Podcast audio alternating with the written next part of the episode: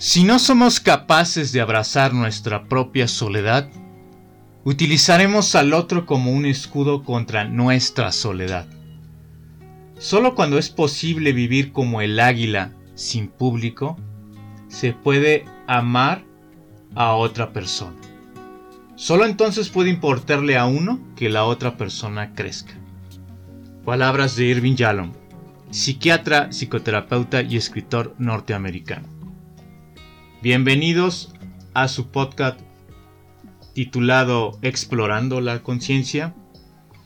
Este es el episodio número 3, yo soy Israel Aramburu. Y como ven en la introducción vamos a hablar del tema de la soledad. Cómo la experimentamos, cómo la vivimos y qué reflexiones podemos llevarnos.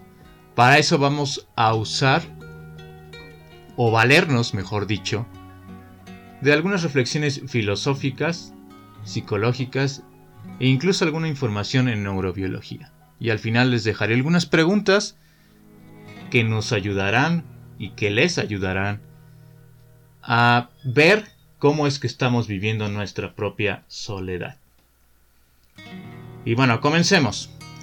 Dicen algunos autores que en el sentido estricto y humano no estamos nunca solos. Y esto es porque según esto llevamos a los otros en la mente al recordarlos, significarlos y vivirlos. Así es como tampoco morimos nosotros. Somos revividos por los otros y nosotros a la, vez hemos revivido a los que nos precedieron. Nos sentimos lejanos a los otros, eso es cierto. O en algunos momentos es así. Pero lo cierto es que también podemos estar en un sentimiento de alejamiento y no contar con un apoyo moral ni físico de alguien. Y ahí también hay soledad. ¿Qué quiere decir esto? Que a veces nos sentimos solos estando en compañía, pero a veces no solamente nos sentimos solos, sino que también de hecho podemos estar solos cuando estamos abandonados y no encontramos el apoyo de alguna persona.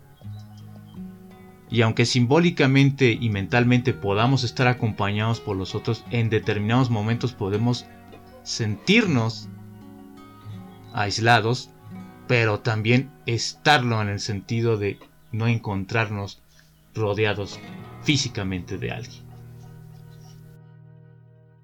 La mente como un flujo de energía e información es una maravilla evolutiva, tanto en lo biológico como en lo cultural. Es decir, la mente nos ha acompañado como humanos al sostenerse, transformarse y replicarse de generación en generación. La mente nos mantiene unidos como seres vivos evolucionados, pero también, y esto es lo difícil del asunto, nos separa. Nos separa con la idea de un yo inmutable. Esta idea, al separarnos del mundo y de los seres vivos y de los humanos, crea una idea ilusoria de que no estamos unidos a los demás, aunque también nos hace ver que somos seres únicos e irrepetibles. Esta es la idea de unicidad, estamos unidos al mundo, pero a su vez también somos únicos. Y esa idea también nos acerca a la, idea de soledad. Somos únicos y al ser únicos también somos diferentes y tenemos ciertas peculiaridades.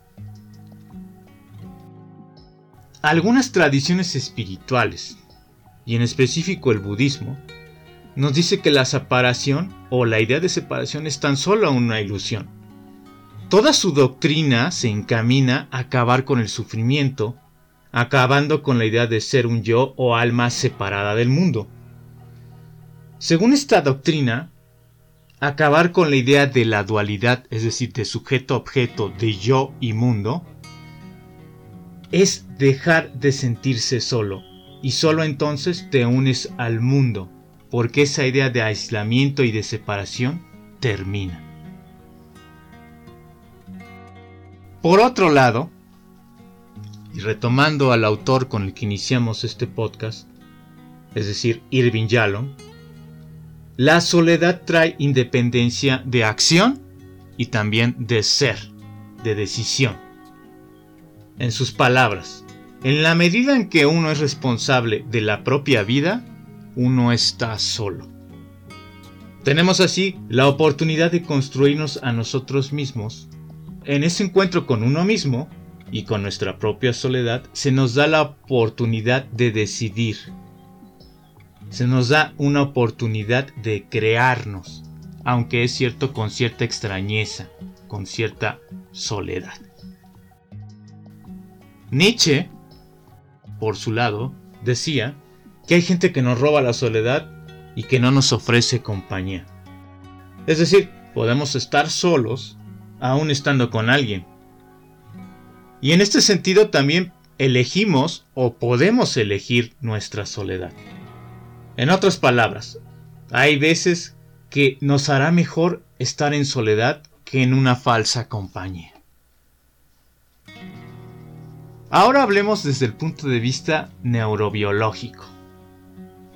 El cerebro humano, que de hecho es una evolución del cerebro mamífero, porque los mamíferos tienen muchas de las características del cerebro humano, el cerebro humano es social. Necesita y necesitamos de la interacción con otras personas, con otros seres. Además, la exposición a un ambiente social ayuda a formar nuevas conexiones neuronales entre más interacción tengamos con el mundo, nuestro cerebro se favorece.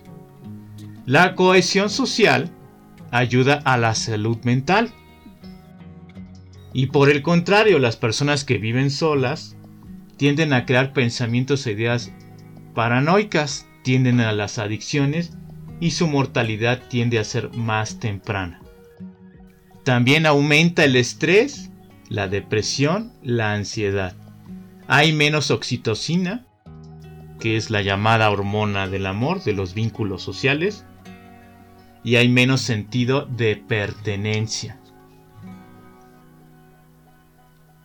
Y entonces, ¿por qué deberíamos saber vivir en soledad si el cerebro necesita del contacto social y la relación psicoafectiva con otras personas? Esta es la paradoja a resolver.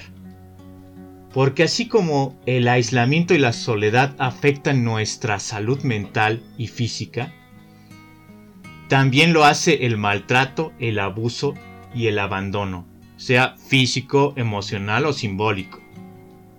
Esto afecta nuestro bienestar y nuestra vida. La independencia emocional es difícil de construirse y toma tiempo. El amor propio es una labor de toda la vida. A manera de resumen, la soledad, como este sentirnos aislados del otro, genera cierta independencia de elección. Pero eso no significa que no podamos apoyarnos en otros, ni mucho menos, muy al contrario. Es sabernos como seres sociales que somos interdependientes, que nos acompañamos y que nos construimos en sociedad y en grupos. Lo interesante aquí sería saber elegir estos grupos. Cuando te aísles entonces, o te sientas solo, te puedes hacer estas preguntas. ¿Cómo es que llegué a esto? ¿Qué ha propiciado esta lejanía? Y por el contrario, ¿cómo puedo acercarme a los demás?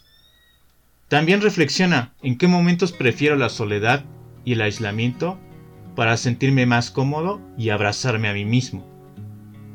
¿Qué es lo peor que, lo peor que puede pasar aquí ahora si estoy solo?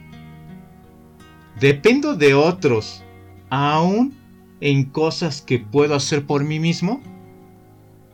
Mi soledad es física o sentida o ambas.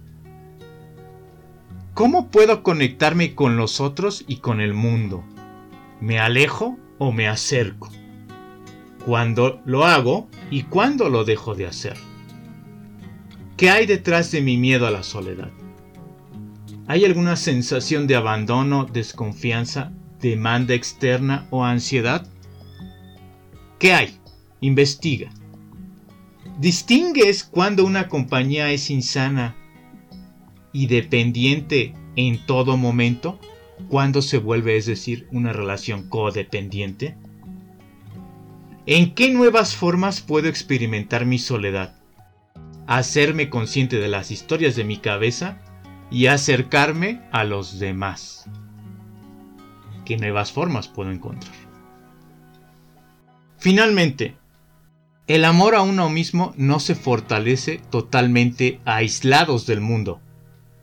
Más bien se construye desde la soledad, pero hacia el mundo.